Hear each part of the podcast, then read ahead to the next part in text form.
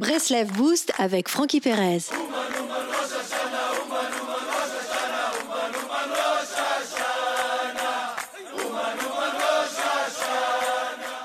Les amis, quelle est la différence entre une tomate et, et un diamant? Je suis très sérieux, c'est pas une devinette. Pourquoi l'un aurait-il moins de valeur que l'autre? Parce que l'un ne résiste pas à l'épreuve du temps, l'autre oui.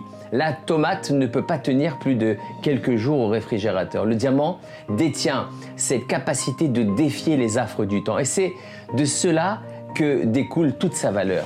Les choses pour lesquelles nous sommes capables d'attendre ou pour lesquelles nous avons attendu, nous avons prié, même parfois pleuré, sont les choses qui ont la plus grande valeur dans notre vie. Nous les avons incluses au-dessus du temps. Nous leur avons donné une dimension éternelle. Certains attendent longuement avant de se marier, d'autres avant d'avoir des enfants. Ces attentes-là renforcent l'envie et l'élan qu'on ressent envers cette chose. Une chose obtenue sans attente, c'est le temps qui l'a amené. Cela revêt un aspect banal et c'est le temps qui l'emportera.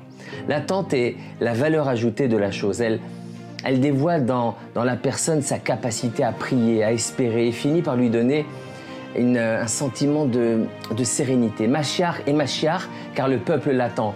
Et le fait d'attendre Machiar nous est ordonné pour que cette attente l'inclue dans une dimension éternelle, au-dessus du temps, dans une société où la course est permanente, il faut parfois prendre son temps, se préparer, se languir.